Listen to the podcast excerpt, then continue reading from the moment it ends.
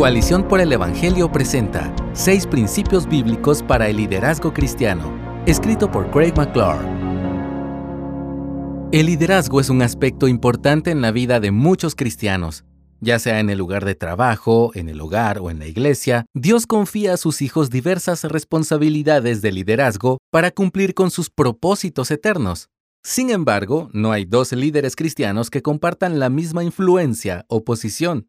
Como resultado, Establecer una filosofía sana de liderazgo requiere que los líderes cristianos consideren una serie de principios bíblicos que trascienden los detalles particulares de cualquier contexto. Con este fin, aquí busco hablar de seis principios bíblicos esenciales para ayudar a dar forma y enfoque a tu liderazgo como cristiano.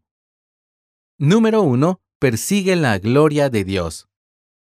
A diferencia del liderazgo secular, la obra cristiana es medida en la eterna evaluación venidera de Jesús. Lee Mateo 25:21. El éxito en el liderazgo cristiano no se trata de ganancias financieras o logros mundanos. El objetivo principal del líder cristiano es glorificar a Dios al guiar a otras personas a parecerse más a Cristo. Esto lo puedes leer en pasajes como Colosenses 1 del 28 al 29 y 2 de Corintios 5 del 14 al 15. Perseguir la gloria de Dios enfoca al líder hacia la eternidad y este enfoque impacta el presente. Esto permite a los líderes cristianos soportar las dificultades de liderazgo sin perder la motivación ni la esperanza. Dios, cuyo señorío es soberano y absoluto, nos guía a desempeñar nuestro liderazgo desde la perspectiva de su gobierno eterno. Lee Éxodo 15:18 y 2 de Samuel 7:7. Es decir, un líder piadoso evalúa el valor eterno de cada decisión, objetivo y prioridad temporal. Según Pablo en 1 Corintios 3:13, la obra de cada uno se hará evidente, porque el día la dará a conocer, pues con fuego será revelada. El fuego mismo probará la calidad de la obra de cada uno. Número 2. Prioriza la santidad personal. En el paradigma del liderazgo espiritual, la santidad es primaria, como dice Primera de Timoteo 4:12. A menos que mantengas tu propia salud espiritual, no podrás guiar a otros en Cristo de manera efectiva. Lee Juan 15 del 4 al 5 y Hechos 20:28. Por ejemplo, casi a diario las noticias descubren el fracaso moral y ético de algún líder religioso. La mayoría de estos líderes caídos afirmaban públicamente la importancia de la santidad personal, pero su caída pública reveló su fracaso en priorizar la santidad en el ámbito privado. Esos casos deben motivarnos a tener un temor sano y a reconocer que todos somos vulnerables. Ninguno de nosotros es inmune a descuidar su santidad personal. Ocurre de forma gradual, a medida que nuestra búsqueda de Cristo sucumbe lentamente a la búsqueda de cosas menores. Por lo tanto, haz de la santidad personal una característica de tu enfoque de liderazgo. Mata los deseos de la carne, como dice Colosenses 3:5. Sé sobrio, transforma tu mente, ora en todo tiempo y protege tu pureza, siguiendo la enseñanza de la Escritura en 1 de Pedro 1:13 y Salmo 119:11. Permite que la intimidad con Cristo, el conocimiento de su palabra y la devoción de su gloria den forma a cada aspecto de tu servicio.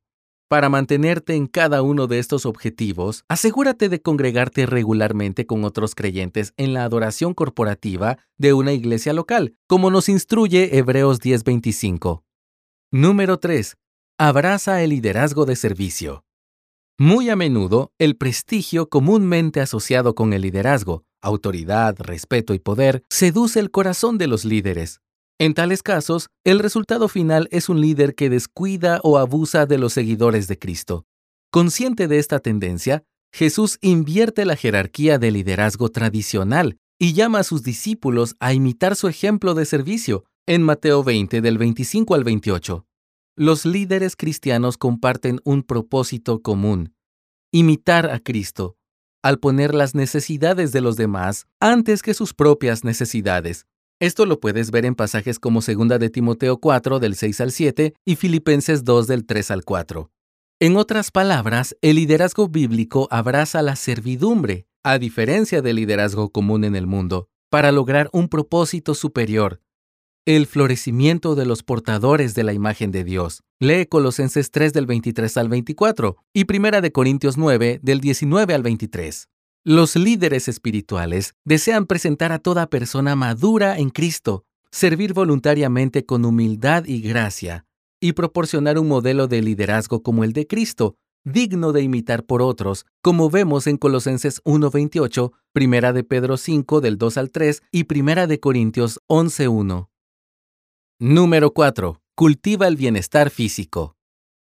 ¿Irías con un dentista que tiene mala dentadura? Probablemente no, pues parece obvio que no practica lo que predica. De manera similar, muchos líderes cristianos socavan su liderazgo al no practicar lo que predican. Lee 1 Corintios 9:27. Entonces, si nuestra tarea incluye enseñar sobre el dominio propio y el cuidado del cuerpo, somos responsables de vivir lo que enseñamos. Aunque las escrituras no ordenan explícitamente el entrenamiento físico, no niegan su provecho terrenal, por ejemplo en pasajes como 1 de Timoteo 4 del 6 al 8. Como criaturas finitas, los líderes deben cuidar su salud física para poder llevar a cabo de manera efectiva sus responsabilidades. En pocas palabras, un equilibrio adecuado de disciplina espiritual y disciplina física. Una dieta saludable y ejercicio regular glorifica a Dios, promueve una productividad eficiente y brinda más credibilidad a la forma en que compartimos nuestro mensaje verbal. Lee 1 Corintios 10:31.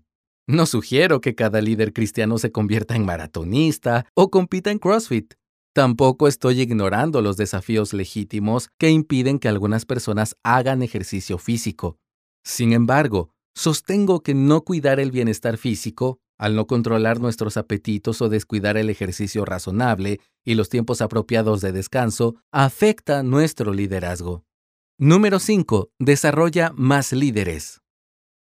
La escritura enfatiza la multiplicación del liderazgo como un principio central del liderazgo bíblico. En 2 de Timoteo 2.2, por ejemplo, Dios multiplica la influencia de Cristo a través de discípulos que buscan formar más discípulos. Lee Mateo 28 del 18 al 20. El desarrollo del liderazgo permite a los líderes aumentar su alcance de influencia por extensión. Por ejemplo, de aproximadamente 100 asociados de Pablo, según leemos en el Nuevo Testamento, él desarrolló a 38 personas para que fueran sus compañeros de trabajo. Sigue el ejemplo de Pablo.